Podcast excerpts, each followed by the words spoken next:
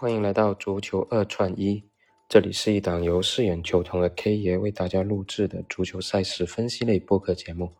大家好，我是饰演球童啊。那今天周日依然是我单口值班来给大家分享今天晚上的一些比赛的思路啊。那昨天我们的整体发挥不是特别好啊，跟前天是大相径庭啊，感觉有点像过山车一样这个状态啊。三黑一红的成绩确实是不太理想啊。确实，在赛季初对各队啊，包括在机构一些看法上面的把握，可能还是有一些起伏吧。因为毕竟整体的一些球队，它本身。呃，表现啊，整体的一些状态啊，也是有起伏的。包括我们昨天看到英超啊，英超昨天的曼联，包括阿森纳，那曼联还好啊，零比二落后，最后三比二呢。阿森纳主场是被弗勒姆最后二比二逼平。所以我们可以看到，其实球队它本身也还没有进入一个稳定期啊。而随着后面比赛的开展啊，希望我们跟球队一样，能尽快找到一个同频的节奏吧，能够更好的去了解到亚洲和欧洲机构方面对于一些球队的看法的一个把握，然后更好的给大家提供思路的参考。OK，那我们闲话少说呢，今天周日的比赛也是非常多的，光竞彩方面就差不多二十场左右的一个场次啊。但是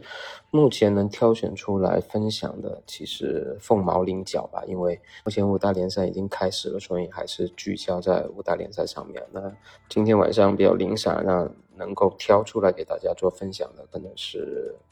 两场英超吧。竞彩零零九场次的谢菲联主场迎战曼城，还有零幺三场次的纽卡迎战利物浦这两场比赛。那我们先看一下谢菲联迎战曼城的这场比赛。应该说，曼城在新赛季表现的确实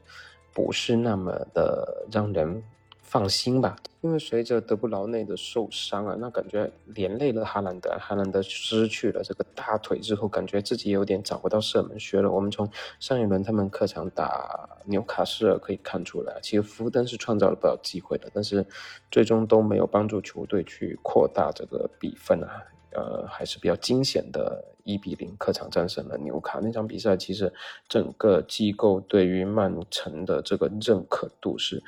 一直在下降的，搞得最后纽卡斯尔是稍微有点大热倒灶的这个迹象了。应该说，上一轮曼城是在机构的这掩护下顺利的全取三分了。那这场比赛，他是客场迎战升班马谢菲联。我们可以看到，亚洲机构还是给出一个非常有深度的让步指数啊。那如果临场能够一直维持这样的一个让步指数呢？我们觉得还是应该遵从机构的看法。曼城这场比赛客场至少以两球的优势会取得比赛的胜利啊。因为目前虽然曼城有一些缺兵少将，它整体的实力对于谢菲联这样一支升班马来说还是瘦死骆驼比马大的。毕竟他们在今年四月份的足总杯是有过一次交锋的，当时是在中立的场地啊，曼城是以三比零战胜了谢菲联啊。那场比赛亚洲机构的让步指数是二点二五啊，那当时作为英超打英冠嘛。二点二五，然后这场比赛是两支球队都在英超同一级别的对战，那曼城又是客场，所以目前让二这样一个让步指数是相对比较合理的。所以这场比赛我们选择尊重机构的看法，这场比赛曼城会在客场能够全取三分，至少能够保证打出净胜两球这样一个。比分的差距，那首选曼城二比零，次选曼城三比一。那最后再补充一个关于这场比赛的一个基础面信息啊，那如果这场比赛赢球的话，那将是瓜迪奥拉个人执教英超整个生涯的第两百场胜利的一个里程碑啊。而这场比赛仅仅是他执教英超的第两百六十九场比赛，如果他这场比赛能够达成两百胜，那将是英超历史上所有教练达到两百胜最快的一个场次。所以这场比赛对于瓜帅本人来说也有着不一样的一个意义吧。OK，那我们接下来再来看二十三点三十分的另外一场英超赛事啊，竞彩零幺三场次的纽卡迎战利物浦的比赛。我们知道纽卡在沙特人的中劲包装之下是野心勃勃啊，那相反的是利物浦却受到了沙特人的一些困扰啊，他们的主力前锋萨拉赫啊。来自沙特一轮又一轮的报价是非常诱人啊，然后使得萨拉赫确实是有点分心了。但这也是无可厚非的，毕竟一两亿英镑的合同啊，放在任何一名球员身上，我觉得都很难不心动的一个合同吧。而从目前这场比赛双方的基础面来看啊，纽卡斯尔是全员健康啊，那利物浦虽然有。部分的伤病啊，但所幸的是，他们的主力后腰麦卡利斯特是虽然上轮红牌，但是随着申诉成功之后，这一轮又能复出来踢了。那对于利物浦整个中场还是有一个屏障作用，非常重要的一个作用啊。那目前亚洲机构是给出了利物浦。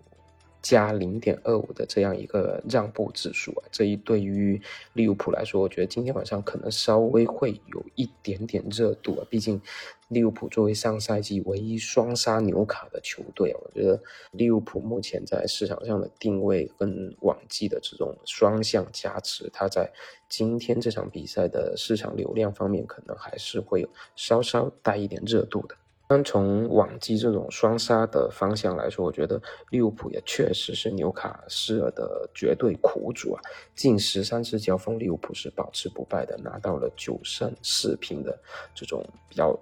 占据优势的一个成绩啊！上次输给纽卡还是要追溯到八年以前，而且双方主教练上面也有这种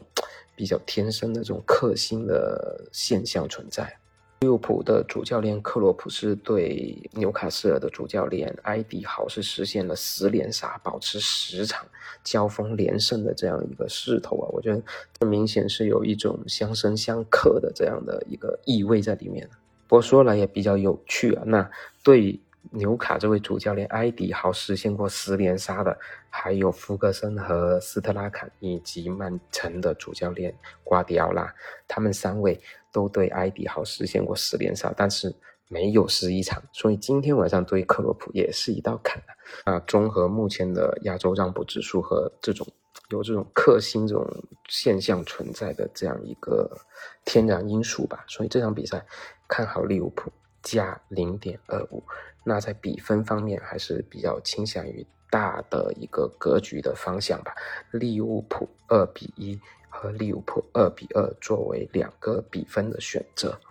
OK，那今天两场比赛的一个整体思路以及一些基础面就跟大家简单分析到这里啊。那还是回到节目之前说的那个因素吧，因为赛季之前可能有一些还不够稳定，一些指数、一些数据，以及我们看比赛对于新赛季的一些看法，其实还不是特别一个稳定的一个节奏吧。所以建议大家也跟着这些基础面的思路，然后大家。看一看比赛，如果同路的话，不妨简单娱乐一下。那如果看法相反，那我们也不建议作为明灯去照亮一下大家。OK，那今天这期节目就跟大家简单聊到这里，祝大家周末愉快，我们下期再见。